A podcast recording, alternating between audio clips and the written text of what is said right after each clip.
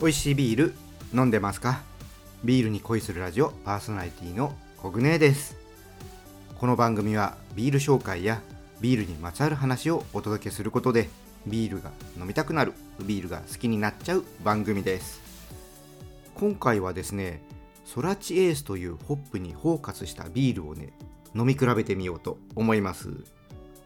ソラチエースっていうホップはですね日本生まれのホップなんですけどもこのホップ品種登録されたのが9月5日とあと1ヶ月ぐらいで誕生日なんですね、まあ、そんなタイミングで、まあ、東京とか一部のセブンイレブンでキリンビールのほかねブルックリンソラチエースという缶商品が発売されたのでこちらね札幌ビールにソラチ1984というねビールがあるんですけどもこれと一緒に飲み比べてみようと思います。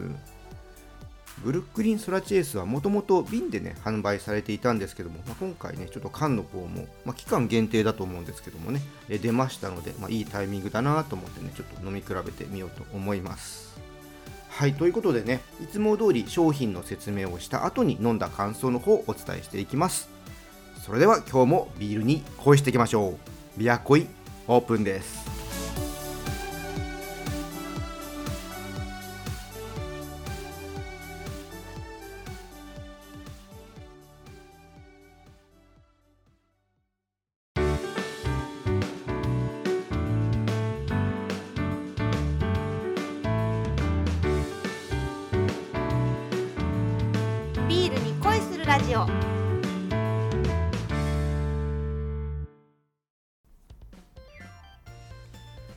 それでは最初にビールの紹介をしたいと思いますが、まあ、その前にですねソラチエースがどんなホップなのか、まあご存知でない方もいらっしゃると思いますのでねそちらからお伝えしていこうと思います。ソラチエースはですね札幌ビールが開発したホップで1984年9月5日に品種登録されたホップでヒノキとかレモングラスを思わせる香りが特徴のホップです。今となってはですねこういういろんな香りをね持つホップっていうのはたくさんあるんですけども、まあ、この当時ですね、まあ、1984年当時ですねこのソラチエス作られたんですけども日本で日の目を見ることがありませんでした、まあ、なぜかと言いますとこの時代ビールは喉越し重視で、ね、ビールに香りっていうのはね求められていなかった時代なんですね、まあ、なのでねそのまま使われることがなく時間が流れてって、まあ、一つの転機になったのが1994年、まあ、糸賀さんというね札幌ビールに、ね、いた方今もう定年退職されてね離れちゃってるんですけども。でももしかしたら何かしらで関わってるのかな。あのそういう方がいらっしゃるんですけども、まあ、その方がアメリカに行く時にソラチエースを持っていきます。でアメリカでねちょっと育てられるようになったんですけどもなんとソラチエースここでもしばらく日の目を見ることがありませんでした。次のね転機が来たのは2002年です。ホップ農園をね経営しているダレン・ガメシさんという方がいらっしゃるんですけどもこの方に見出されて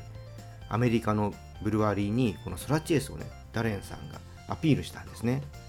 でその後ですね今日紹介するブルックリン・ブルワリーにいる世界的に有名なねブルワーさんギャレット・オリバーさんにこの方がですねこのブルックリン・ソラチエースを作ったことでこのソラチエースのホップっていうあのがねあるんだ。あなんかすごいホップだね。っていう風に、ね、徐々に認知度が広まっていきます。その後ね世界のいろんなところでねソラチエースを使ったねビールが作られるようになってまあ本当認知度がね高まってまあ、日本でもですねこのギャレット・オリバーさんが日本生まれのねソラチエースとホップがあるんだよっていうのを茨城県の日立のネストビールさんに伝えてでネストさんが日本ニアというビールでねソラチエースを使っていきます、まあ、日本ですとねちょっと僕の記憶がまあ、まあ、曖昧というか、ね、正しいわけじゃないんですけどどっちが先だったかな？これ日本ニアかあのベルギーのビールにデベルっていうのがあるんですけども、まあ、そこが毎年何かしらのホップを使ってデベルを作るんですけどもその時に1回ソラチエースが使われていて、まあ、そこからですかね。あの日本生まれのこういうソラチエースっていうホップがあるっていうのが広がってきたのが、うん、で、まあ、ここまで聞いてあれ？と思った方いらっしゃるかもしれませんけどもそう開発元の札幌ビールさんではね全然ソラチエースを使ったビールっていうのはそこまでねなかったんですね。でようやく札幌ビールが動き出したのが2014年こちらですね以前ゲストに来ていただいた札幌ビールの新井さん。新井さんがミュンヘンに留学していた時に留学先でいた人にねソラチエスのことをね聞かされて知ったっていうところ。ここからね札幌ビールの物語が動いていきます。まあ、日本でね生まれたね世界でこれだけ名の通ったホップなのにまあ日本でねない。日本人が飲めるようなね状況これはないといけないだろうということで新井さんがミュンヘンから帰国した後にこのソラチエースを使ったビールをね開発を始めました。まあソラチエ1984っていうのは実は2019年に発売されるんですけども、まあ、その前にいくつかプロトタイプみたいなビールがあってそこで僕は新井さんに初めて会ったんですね。確かそれが2015年か16年だったと思います。その頃に会ってまあそこからしばらくしてからねこのソラチ1984っていうのがね発売されます。なんで発売された順番で言うと今日ねもう一個紹介するブルックリンソラチエースの方が早いですね。はい。まあ、そこからね、まあ、徐々に徐々にこうソラチエースっていうホップが日本生まれのものでっていうのがね、えー、広がっていって、まあ、今があるわけですけどもね、まあ、ちょっとね、まあ、俗に言う逆輸入っていうやつですかね。っていうのがこのソラチエースになります。はい、ということでね、まあ、こんな歴史があるソラチエース、ね、これを使ったビールをね、じゃあここから紹介していきたいと思います。まずはですね、札幌のえー、ソラチ1984の方からね、ちょっと紹介したいと思います。まあ、キャッチコピーがですね、凛として香り立つでして、ね、まあ、キリッと立ち上がるヒノキとか、レモングラスを思わせる香り、これとふくよかに広がる味わいの余韻、これがね、楽しめるビールです。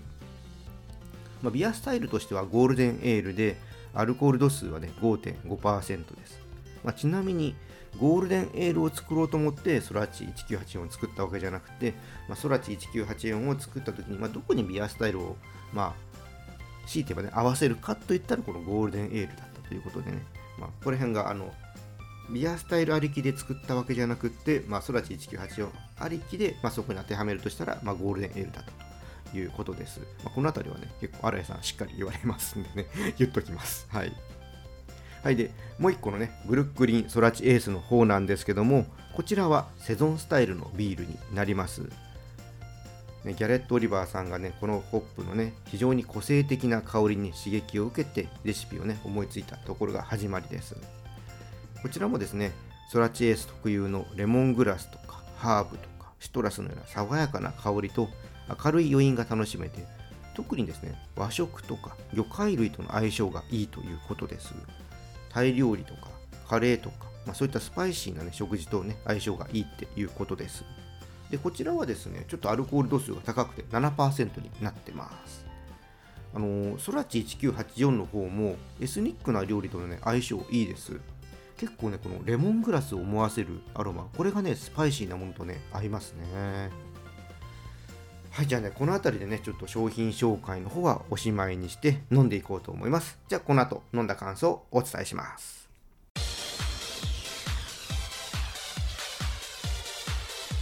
ビールに恋するラジオ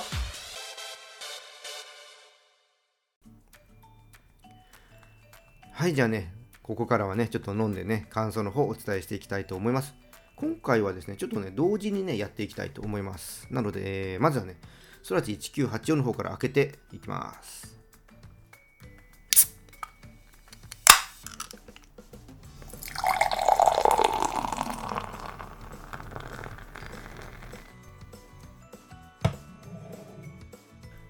はい、じゃあね、続いてブルックリンソラチエースの方ちょっとついていきます。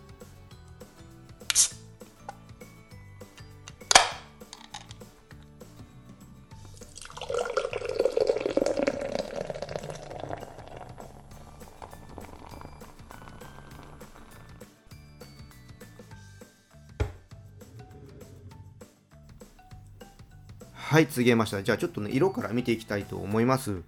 ソラチ1984の方はですね、まあ、大手のビールさんらしいクリアで輝かしいゴールドですね。でそれに対してブルックリンの方はソラチ1984と比べるとやや濁ってる感じかな。ちょっとね黄色が入った感じのねゴールドですね。はいじゃあちょっと香りの方今度見ていきます。じゃあまたソラチの方からいきますね。うんうんうんまあなんか嗅ぎ慣れた感じですね。あのレモングラスを思わせる香りがね軽やかに感じられます。あとねどことなくね甘い香りもあるかな。なんか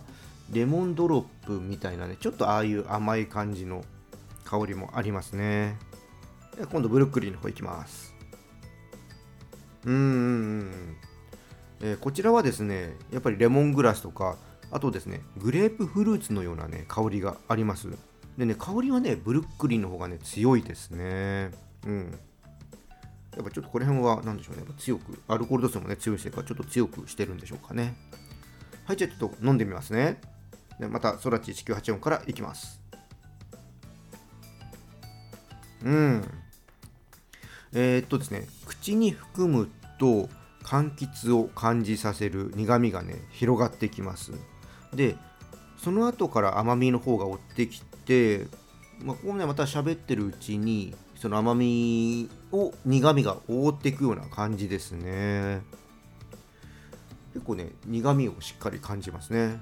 で余韻に軽やかにうんグレープフルーツのようなね感じあの苦味かなグレープフルーツのそういったのもねありますね。じゃあちょっと今度はねブルックリンの方飲んでみますね。うーん。やっぱねこちらの方がねアルコール度数強いせいかねボディも強いですね。あの口に含むとまずあのグレープフルーツを思わせるフレーバーにね口の中が支配されます。であのソラチ1984が苦味の主張が強かったのに対してブルックリンの方はですね甘みの主張の方が強いですね。うん。これあのブルックリンの方はセゾンスタイルということなんですけどもこれ何にも言われなかったら IPA って思っちゃうかもしれません。ちょっとあのレシピが変更したかどうかっていうのはちょっと分かんないんですけど以前ね瓶で飲んだ時よりもこのスラチエスのホップの特徴のねちょっと癖っぽさこれが弱くなってね飲みやすくなった印象があります、ま、どちらかというとねあんまり言えないから、まあ、言っちゃいけないわけじゃないですけどブルックリン・ソラチエースはねちょっと苦手だったんですよ私個人的に。でもね今日飲んでる感じはね好きですね。うん。あなんか印象変わりました。でこれうんまあ一言で例えてしまうんであればソラチ1984はシャープで華奢な感じ。でブルックリンの方はやや骨太でしっかりしたっていう感じでしょうかね。あの、すっきり飲みたい人であればソラチ1984の方がいいかな。でじっくりね味わいたい人はブルックリンの方がうんいいかなと思います。でどちらもですねさっきねあの料理の話ちょっとしましたけどもアジアン料理とかエスニック料理にね合うと思います、まあ、しっかりしたね味付けのものはねブルックリンの方がいいかなって思います。個人的にはですねガパオライスにソラチ1984をね合わせるのがね好きです。はい。あの夏のねご飯にとしてね合うんですよ。これねぜひね時期的にもいいんでね試してほしいなって思います。いやねどちらもねやっぱりね美味しいです。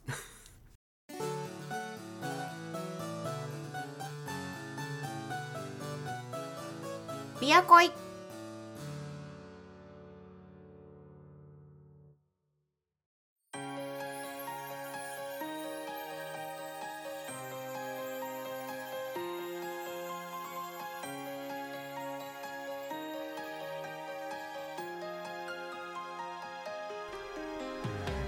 ビアコイ楽しんでいただけたでしょうか